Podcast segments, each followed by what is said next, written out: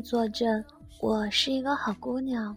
我成绩优秀，助人为乐，吃苦耐劳，尊敬长辈。我心甘情愿地过着日复一日的日子，每天晚上十点准时睡觉，第二天早上六点按时起床。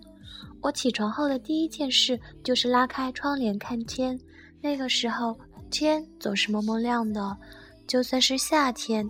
太阳光也只是稍微有些露头，然后我会坐在窗前读英语，声音大而甜美。我的妈妈走过来，给我递上一杯浓浓的牛奶，我会把牛奶呼啦呼啦喝掉，继续读我的英语。我的妈妈站在清晨的房间里，充满爱怜地看着我。遗憾的是，我是一个有点小小缺点的好姑娘。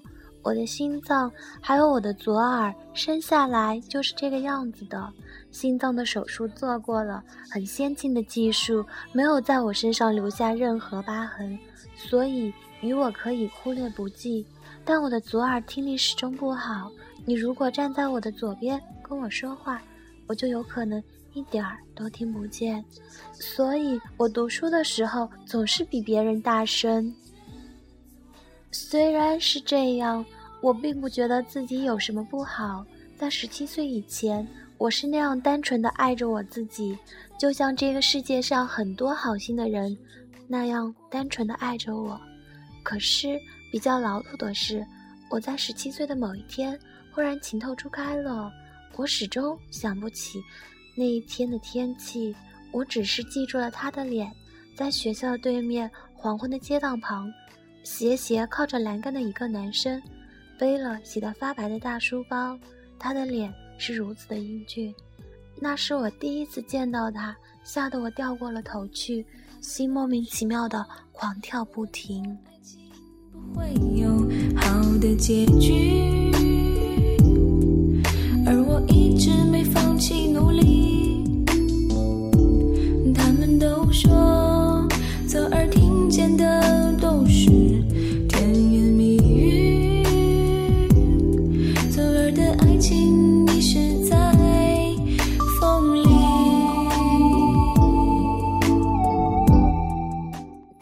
许毅，在看到他是我们学校来了外国的参观团。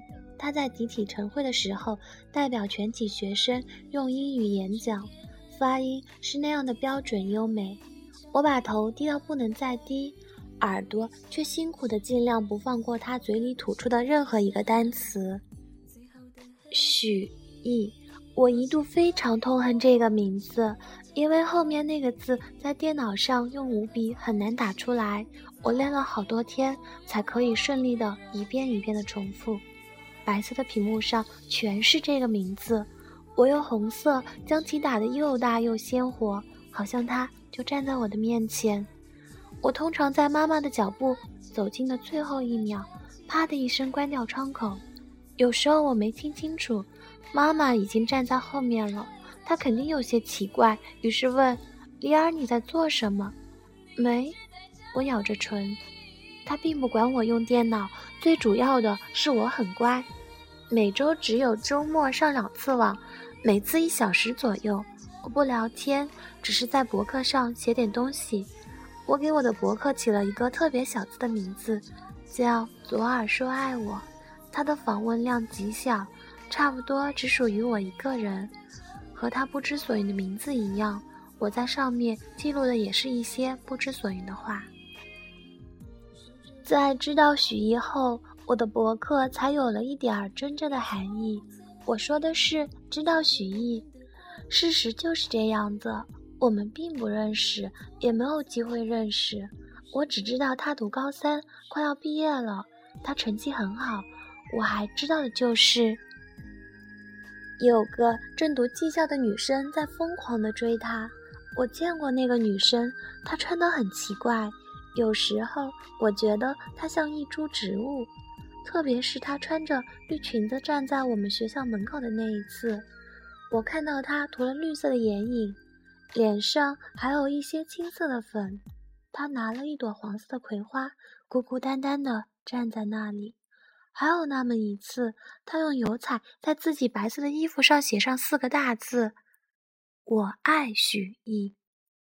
很多女生走过他身边的时候，尖声叫喊，他成为我们学校门口的一道风景。最关键的是，最后的最后，许艺居然爱上了他。他爱上了他。他在有一天放学后走到他面前，对他说：“我们去看看你喂的猫吧。”女孩呼啦一下跳起来，欢呼着，手臂张开，像个滑翔机一样的跑了一圈，再到许艺的面前停下。他说：“帅哥，我终于相信爱情是可以争取的，我幸福的要死掉了呀！”许艺英俊的脸变得有些苍白。关于这一幕，我是听来的，差不多全校都在传某某是如何爱上了某某某。校园的消息总是传得飞快，你瞧，连我听力这么不好的人都听见了。我悄悄地哭了一晚上。你瞧，徐艺，我还没得到就失去了。那个喜欢把自己的眼睛弄得绿绿的女孩，我后来知道，她叫巴拉。不得不写下最后的痕迹，那些关于我们之间的秘密，就让它藏进心底，再也不用和别人提起。我的天，世界上居然有人叫这个名字，巴拉巴拉。我听见许艺在放学后黄昏的暮色里大声地叫他的名字，然后女孩会一下子跳到他的背上去。许艺有些不大好意思地摇晃着他的背，女孩就跳下来，跳到他前面，笑眯眯地眯起眼睛对他说：“好孩子，我们今天去哪里玩？”认识巴拉后，许艺再也当不了好孩子。好像突然变成了另外一个人，做出好多令人匪夷所思的事情，逃课、打架、泡酒吧等等等等。许一被处分的那天下午下了很大的雨，我打了一把小花伞，远远地站在布告栏前。我有一种冲动，我想去撕掉它，但我最终没有。这一切很简单，我是一个好姑娘。不知道怎么那一天。我打着伞站在操场上，突然没有来由的想起夏天的事。我想起我穿着妈妈去苏州出差时买的那件淡黄色刺绣小褂子，坐在老家堂屋中央的一张褐色木凳子上。我的前面放着一张油漆差不多掉光的旧椅子，上面搁着一只碗，碗上支着半个西瓜。我用不锈钢的小勺子一下一下挖那鲜红色的瓤子，眼睛盯住摆在高柜上的那台小电视机。那台电视机到底是十五寸还是十七寸，我已经记不清了。我只记得我需要极力仰头才能看得清那花花绿绿的图像。对，那是一台彩色电视机。我攀着椅子上去调频道，跳过许多雪花，终于停下来。我看到正在播放着的我最喜爱的电视剧《小龙人》，它的主题曲这么唱。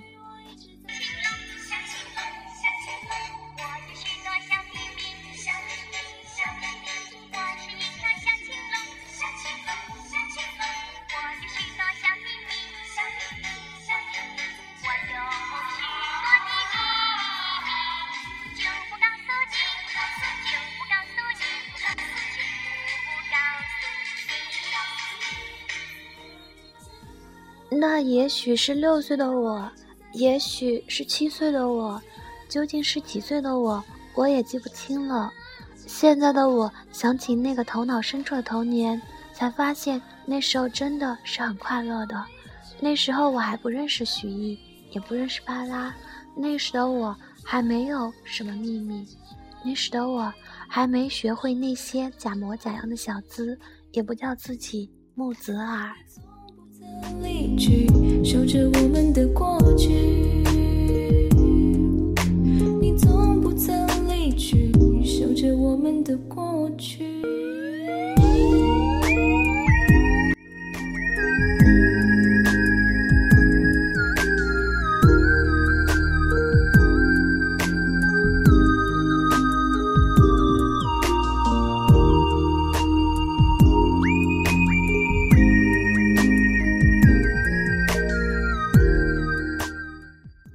终于认识了巴拉，在学校后面的拉面馆。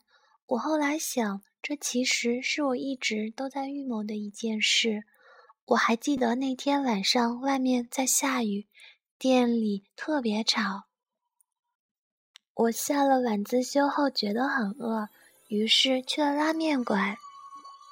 他背对着我，坐在靠墙的某张桌子上，穿着粉红色薄对襟毛衣，显得很醒目。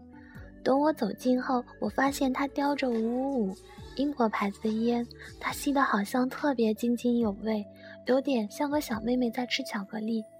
店里的电视机放着无声的电视剧。当我看他的时候，他的眼睛自始至终都没有离开电视机。我在他对面坐下来，然后他瞄了我一眼，然后他伸手在我冒着热气的碗里抓了一把香菜扔进自己碗里，然后他吐掉烟蒂，一声不吭吃起他的面来。我第一次那么清楚地看到他。他在脑后挽着一个圆圆的鸡，瓜子脸，没有一颗痘痘，眼睛也特别大。我觉得她很漂亮，是那种越看越漂亮的漂亮，深藏不露，吓你一跳。她没有涂绿色的眼影，我当时在心里想，难怪徐一，你也是田中的。他看着我胸前的牌子问：“嗯。”我说：“你们晚自修结束了？”“是的。”我说。今天怎么这么早？明天要放月假。今晚我们班主任也特别开恩。是吗？他把声调扬起来说：“不是说不放的吗？本来说不放的，有检查团要来，临时又放了。”哦，他说：“你认得我？”我违心的摇了摇头。你们学校的坏孩子都认得我。他得意的说，然后又笑，一张脸。越发精致。那次我们吃完了饭，走出面馆的时候，雨越下越大了，雨水一直顺沿着水泥砌的屋檐往下滴，我们出不去，只好靠着墙。我实在忍不住的问他：“你也喜欢吃香菜？”“不特别喜欢，但是我就是喜欢抢别人东西。”我有点惊讶的望着他，他伸出手来摸摸我的脸，然后笑得两眼弯成很好看的月牙。他说。别人的东西才是好的，小姑娘，你会明白的。我不知道该怎么把他的话接下去，只好说：“我不喜欢下雨。”他抬起头看看天，好像是自言自语了一句：“不会来了。”接着他站起身，飞快地冲到雨里。我喊住他：“喂！”他回头。我从书包里拿出一把伞，淋了雨会感冒的。那你呢？他问我，我家就在旁边，不要紧的。谢谢你哦。他接下伞，跑开一段路，又突然停下，转过头对我说：“我叫巴拉，下星期六我还会来这儿，到时候还你伞哦。”那次相遇，我一直清楚记得。在后来我们认识的岁月里，我常常回忆起那最初的照面。我是穿着黑色 T 恤，长着一张红不敷圆脸、左耳失聪的一个小孩，无意中接近一株让人迷惑的植物，好奇的接近，然后就有了后来的事情。直到我认识巴拉后，由他恨我恨得咬牙，在人人自保的重点中学认得一个问题少女，当然万中唾弃。由他说起来和我算是亲戚。但我们其实一点儿血缘关系都没有。他妈妈在他很小的时候就死了，他的继母是我的姨妈。他比这里一般的小肚鸡肠的男孩要懂事。我家跟他家住的特别近。初中时，我们经常在放学的路上，一人一根冰棍，从学校舔到家。我唱歌，他吃冰棒。我的冰棍儿都是糖水淌掉的。他很少说话。冰棍吃的又快又干净。那时候我是做班上的宣传委员来着，我梳着羊角辫子，声音又尖又细。艺术节的时候，站在学校大舞台正中央的地方表演，昏黄明亮的灯光打到我的脸上，暖和极了。我有时候根本就听不清自己的声音，但是我特别喜欢那种感觉。歌唱让我觉得放松。有一天。我忽然不再唱歌了，喉咙像是被什么东西堵住了，只有在读英语的时候才可以大声。由他也不跟我在一个班了，他的成绩不知道为什么忽然变得那么好，一跳就跳到高三去了，把我一个人孤孤单单留在了高二。那个巴拉是个流氓，由他咬牙切齿地说，他把许艺给骗惨了。我咬着我的我的冰棍不作声。由他继续说，他根本就不喜欢许艺。许毅被处分，成绩一落千丈，他搞坏了他的名声，却一走了之。你说许毅是不是这辈子都完了？他不是这样的吧？我觉得我的牙冰得好疼。反正你要离他远一点。由他警告我。嗯，我说。我在校园里，在见到徐的时候，他总是低着头走路，走得飞快。他还是穿着他的阿迪达斯球鞋，背着他发白的、显得很特别的大书包。但他肯定和以前有很多的不一样了。我看着他疾步行走的微驼的背，忽然就心疼，忽然就有些想哭了。昨日的爱情遗失在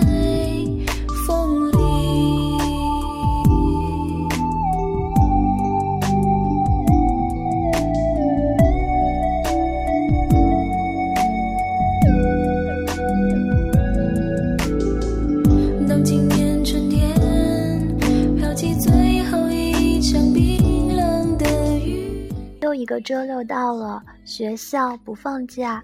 我跟老师请了假，我说我肚子疼，老师很轻易的就相信了我，因为他根本就想不到老实巴交的我居然也会撒谎，但我确实是撒了谎，我的肚子不疼，我去了拉面馆，我刚进拉面馆的时候我就惊呆了，因为我看到巴拉靠一个男生很近的坐着，他的脸几乎要完全的贴近他的，他笑得妩媚而又动人。那个男生当然不是许毅，他叫张漾，我认得他，他也是我们学校高三的。张漾看到我背着书包进来，好像有点不自在，于是一把推开了巴拉。巴拉跟我打招呼，他说：“嘿。”我坐下来，轻轻的应：“嘿。”张漾很快就付完账走掉了，巴拉的眼睛一直都跟着他的背影。过了一会儿，巴拉走到我面前来。问我说：“你有没有烟？”我的烟抽完了。我摇摇头。哦，对了，巴拉说：“你是好孩子，你不会抽烟的。但，可是你为什么要逃学呢？”他一面说，一面扑闪着大眼睛看着我。我的天，他又涂了绿色的眼影。我今天肚子疼，肚子疼还吃拉面。他笑起来，该不会是饿疼的吧？巴拉。我看着他绿色的眼影说：“你为什么要跟许艺分手？”巴拉看着我，哈哈哈的大笑起来，笑的眼泪都要出来了。他才胸有成竹地说：“我知道了，你喜欢上许艺那小子了，是不是？”我倔强的不说话。你不要谈恋爱，巴拉说：“你一看就是个乖小孩。”他一面说，一面从椅子后面的包里掏出我的伞，对我说。还给你，好宝宝。我拿着我的伞走的时候，跟巴拉说的最后一句话是：“其实我和许一并不认识。”哦，巴拉又夸张的笑起来。我这才看到他戴的耳环也是绿色的，像一滴大大的绿色的眼泪在他的耳朵上晃来晃去。那天我走了老远了，忽然听见巴拉在喊我，他应该是喊了很多声了。我好不容易才听见，我没有走回去，但他接下来的话我听得非常清楚。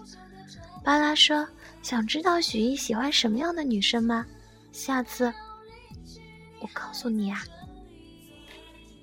我决定给许艺写一封信，这个愿望好多天像石头一样压在我的心里，压得我喘不过气来。我没有办法对自己妥协，于是我只好写。我的信写的其实非常的简单，我说要知道，一次失败不算什么，一次错误的选择也不算什么。你要相信，在这个世界上总是有人在关心着你，希望你快乐。这当然是一封匿名信。我在邮局寄掉了它，然后我脚步轻快地回了家。我快要到家的时候，不知道为什么，我忽然又想起了离家不远的那个拉面馆。我的脚步不听使唤地走了过去。从我家到拉面馆有一条近路，那边正在装修房子，路不好走，所以经过的人不多。那天绕到那条四周都是铁丝栅栏的小路时，我发现前面似乎有动静。我的听力不是很好，但我非常的敏感。我知道出事了。那时天已经快黑了，我走到前面，眼前的事实很快就证实了我的预感是对的。我看出了那个被摁在墙上的女孩是巴拉。背对我的那个男人很高大，他正用膝盖不停踢他，动作又快又狠。巴拉死死咬住他的胳膊，眼神特别可怕。那种仇恨似乎快要像血一样从他的眼睛里滴出来。我以最快的速度冲了上去，扯开那个男生。巴拉发出一声惊天动地的叫声：“滚开！”男生是张漾。他们都说我们的爱情不会有好的结局，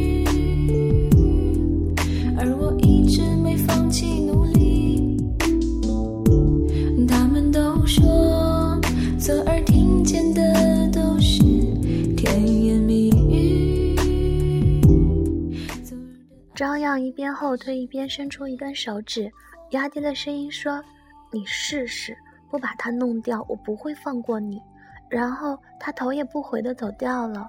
身后的巴拉突然颓唐地从墙上滑下，捂着腹部跪到地上。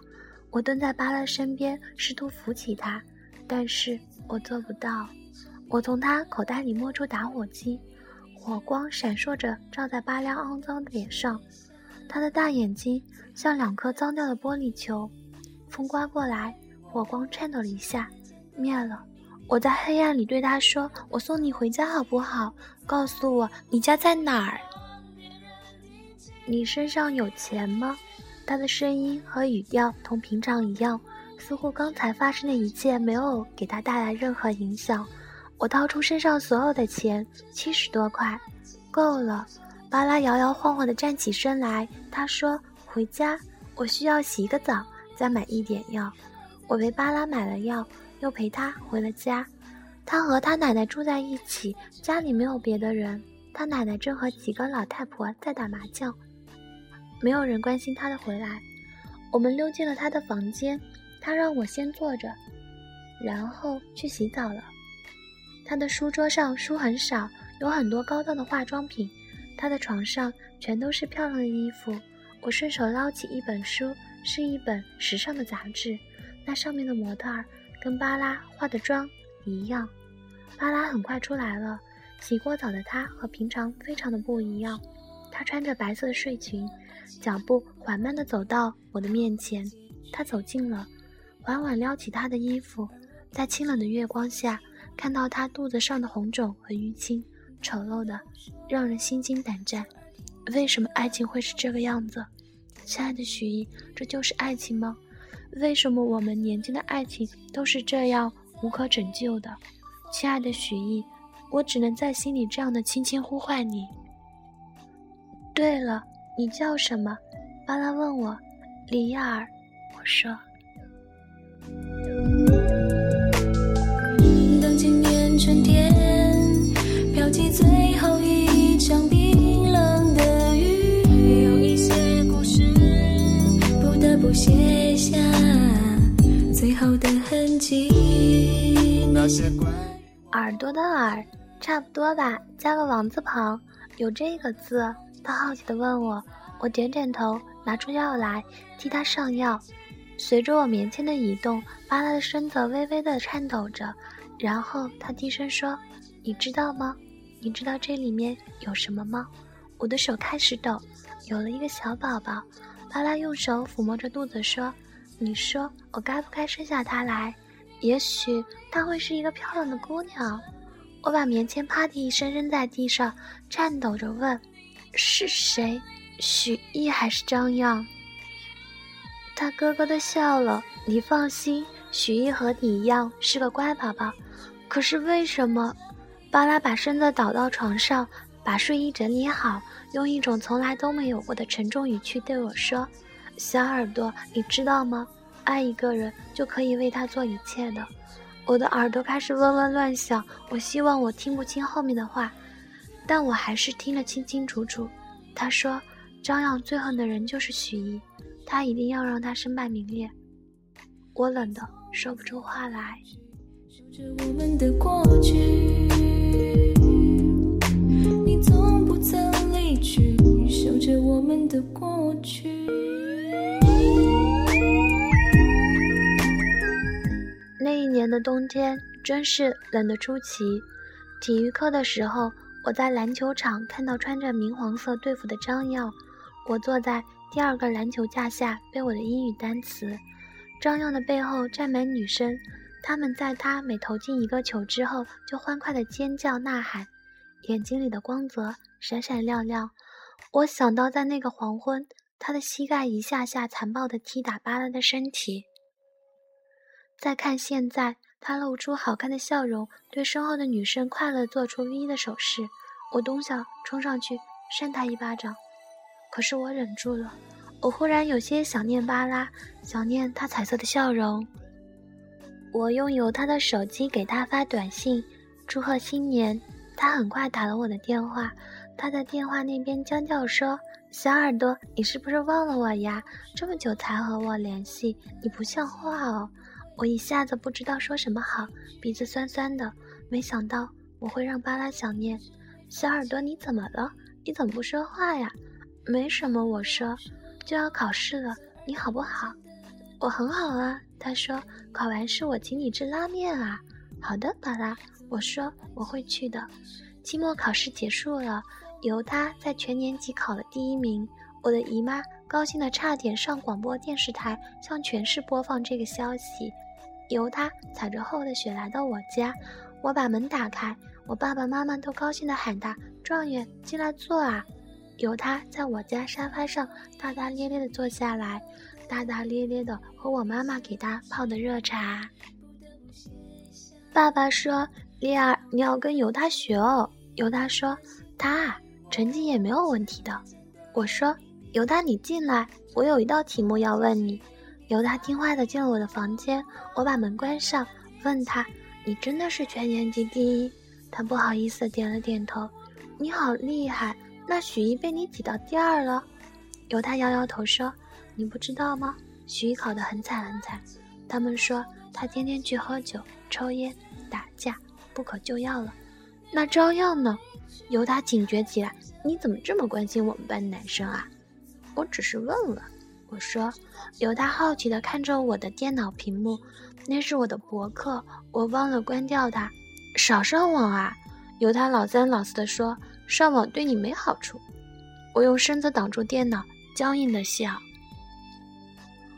我很满意我博客上方的题图，喜欢上面的一句话：“谁是谁的救世主呢？”上帝作证，我是多么希望我自己可以成为许一的救世主。由他看着我，他的眼神有些忧伤。他问我：“你上次是不是用我的手机给巴拉打过电话了？”我看着他，由他把手机从口袋里掏出来，我看了上面通话记录，我按了重播，由他。我说你这样很无耻，也许是吧。由他说，我不管你在想什么，你都不许再跟巴拉联系，不然我就把这些都告诉你的爸爸妈妈。我一语不发。我把由他拼命的往外推，他被我推出去了。我把门紧紧的关起来。我听到妈妈在外面喊，爸爸也在外面喊，但我就是不开。我才不管由他会不会胡说八道呢，我才不管。再说了，有他算什么呀？凭什么对我管手管脚的？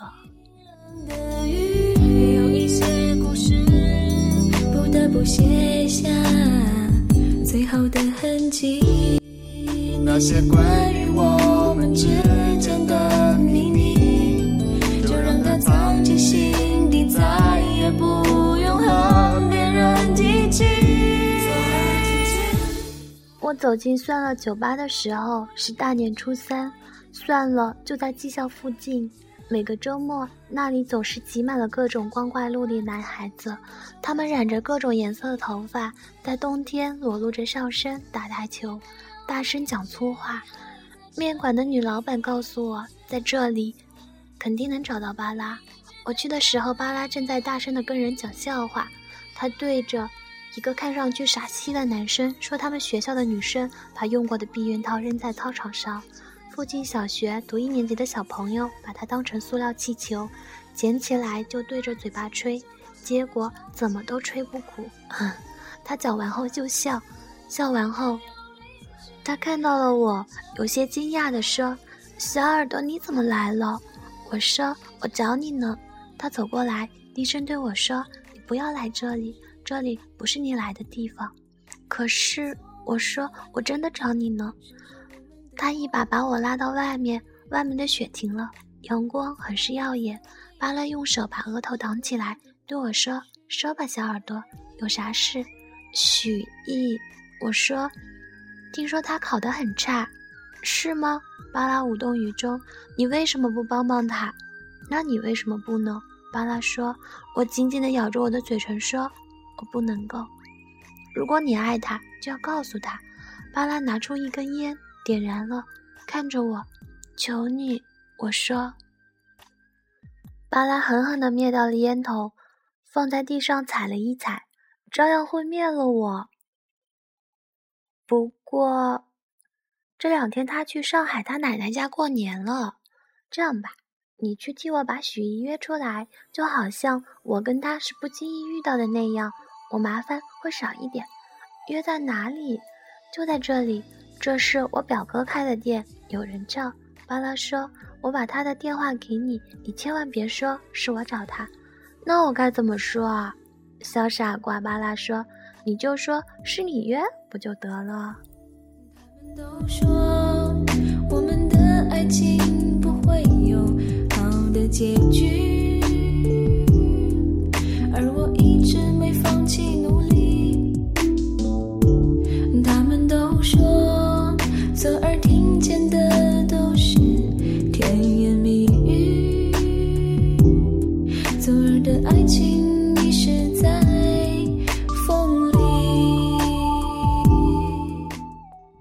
是，我从来都没有做过这样的事。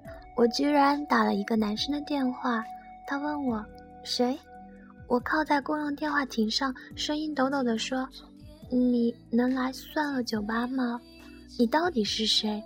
我给你写过一封信，我说我在算了等你，等你一个小时。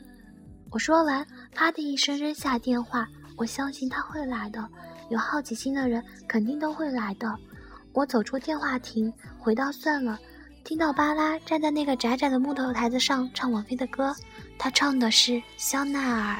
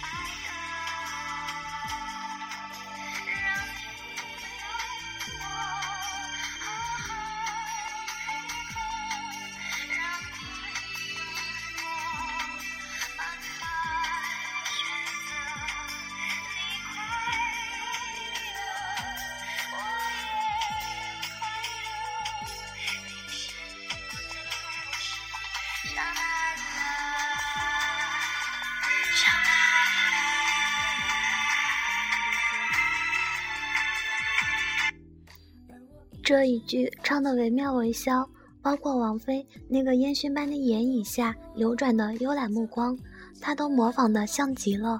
唱完了一首歌，她意犹未尽，仍然不下来，而是模仿张学友的颤音，低唱许巍。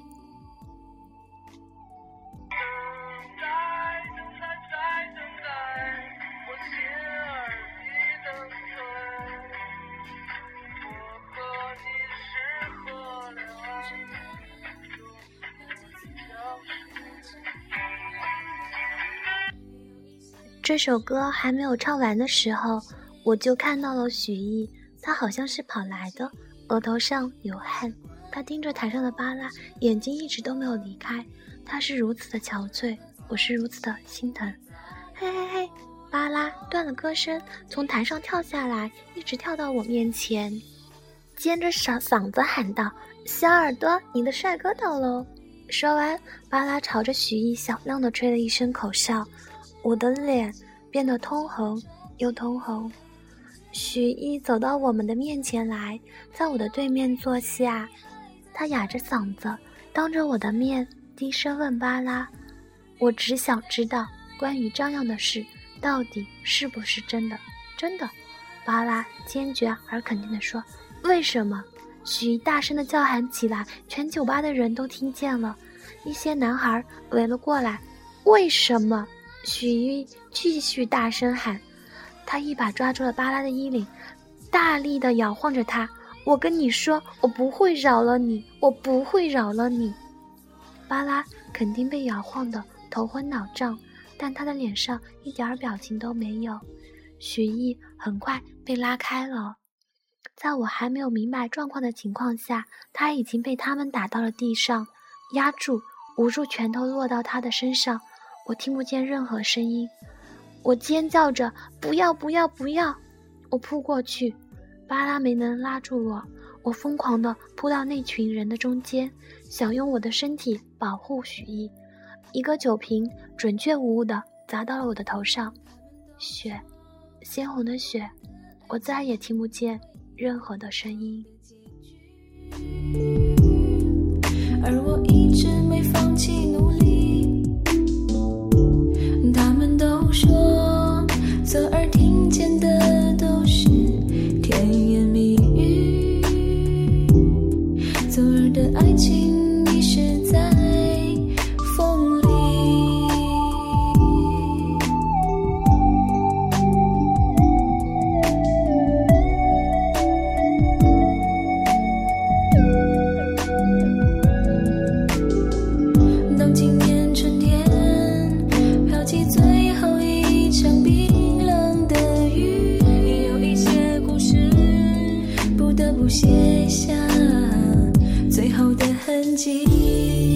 那些关于我们之间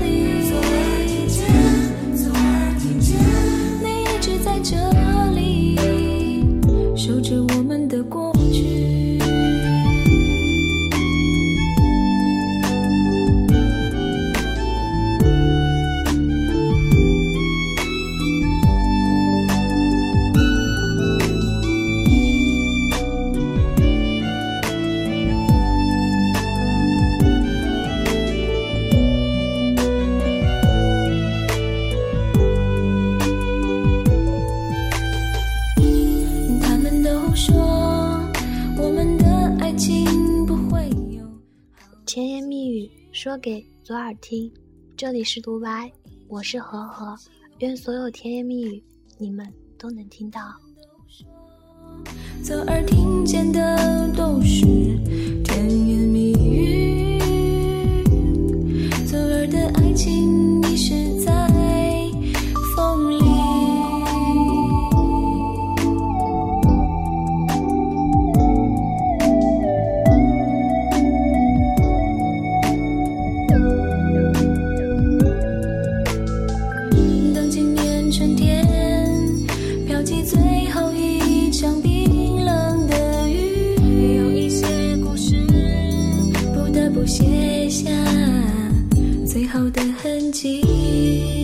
那些关于